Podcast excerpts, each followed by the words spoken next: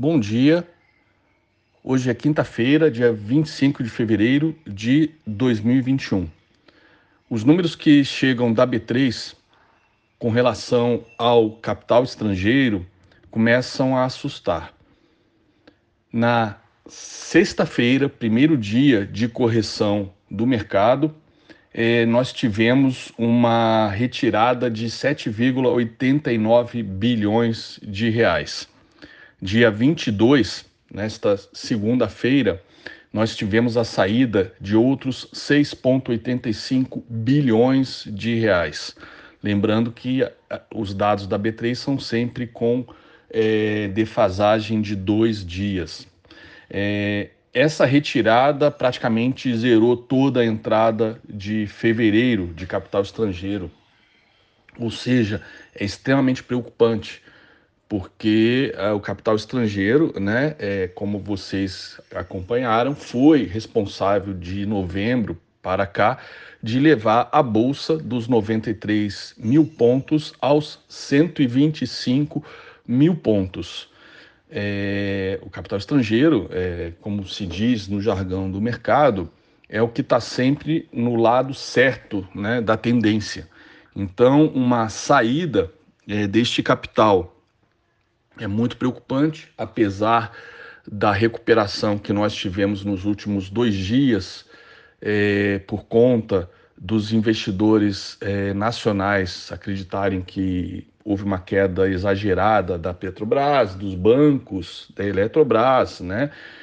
O próprio governo sentiu isso ao publicar já duas medidas provisórias de privatização, apesar do que essa privatização da Eletrobras, né, quando começa a se procurar alguma coisa, parece espuma, né? Você bota a mão em busca do sabonete e não encontra nada, só espuma. É, vai ser, já, já se percebe uma resistência grande aí é, no Congresso com relação a este tema, né? Então, é, há que ter muito cuidado nesse momento, porque se o smart money é, realmente é, inverteu a tendência, é difícil a gente conseguir segurar, segurar a bolsa sozinhos, tá? É, ainda mais por conta, como eu venho alertando, da possibilidade de alguma correção é, que possa acontecer no mercado americano. Né? Os treasuries insistem em subir, é, o auxílio emergencial, perdão, o pacote de estímulos é, do Biden deve ser aprovado aí até o dia 14 de março, né, injetando mais dinheiro na economia, o que pode é, trazer mais riscos inflacionários, apesar desses riscos é, serem negados pelo presidente do Fed, Jeremy Powell. É, não, eles, ele e outros dirigentes não mostram preocupação com essa questão inflacionária no momento, mas os treasuries é, já são um sinal de alerta, né? Os treasuries de 10 anos, os treasuries mais longos que os de 2 anos, por exemplo. Então, é, essa alta dos treasuries pode levar é, não só os estrangeiros, os estrangeiros saírem do Brasil, como eles próprios, né, na sua bolsa nacional, migrarem para para Tesouro, provocando uma correção lá que traz contágio aqui para a gente, como sempre trouxe né? até porque temos ADRs listadas na Bolsa uh, Americana. Então, esse cenário exige muito cuidado, muita cautela. Eu vejo muita, muita estratégia, se é que podemos chamar de estratégia, né? o Caiu comprou. O Caiu comprou é muito interessante para papéis é, que geram renda no longo prazo. O próprio mega investidor brasileiro Luiz Barsi falou que se encontrasse é, o Bolsonaro na segunda-feira lhe daria um beijo pelas oportunidades que foram abertas, mas há de saber fazer uma boa seleção nesse momento. Né? Não é qualquer papel que caiu, comprou, que vai, vai ser um bom investimento. Aproveitando, falando de auxílio emergencial, é, a PEC emergencial estava prevista para ser votada hoje, né? mas o presidente do Senado não conseguiu negociar essa votação, então vai ficar para a semana que vem.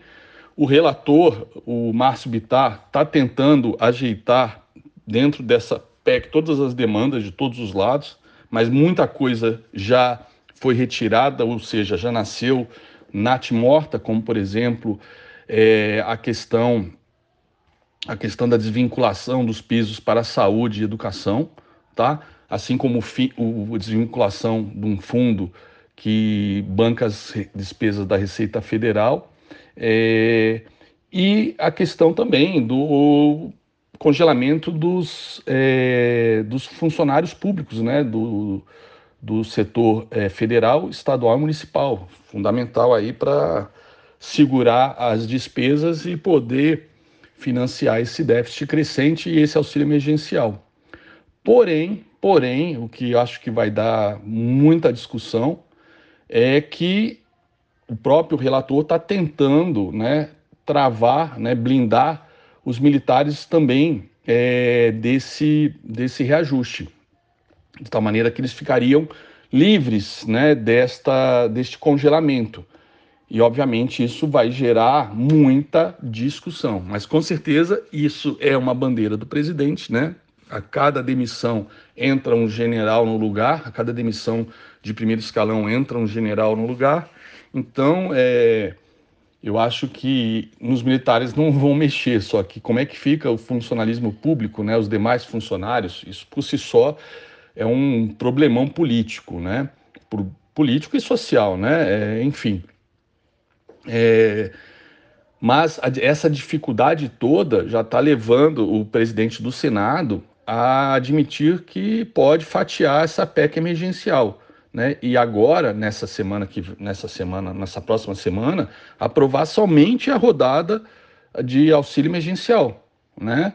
é, e para depois serem votados os cortes de, de gastos, é, redução de despesas, né? É, isso é perigosíssimo. Primeiro que a equipe econômica é contra isso. Não sei se o Guedes vai ceder à pressão política, né? Ele tem se mostrado sempre mais pró-política do que pró-economia. Então, é, é, uma, é um ponto de extrema importância, né, que o mercado certamente azedaria bastante se realmente a votação da PEC emergencial for só por conta da autorização do auxílio emergencial, sem nenhuma contrapartida sendo votada agora, sendo deixada tudo para o futuro. O problema é que nós sabemos que se for deixado para o futuro, não vai ser aprovado absolutamente nada. Sabemos disso. Não adianta tampar o sol com a peneira. Né? E o mercado também sabe disso. Então, isso é perigosíssimo e seria péssimo, péssimo para o nosso fiscal e péssimo para a nossa imagem é, para os investidores, não só neste caso internacionais, como os próprios investidores institucionais aqui no Brasil. Então, são dois temas é, extremamente importantes que a gente tem que ficar ligado aí no curtíssimo prazo. Curtíssimo prazo mesmo, tipo hoje, amanhã, semana que vem, ok?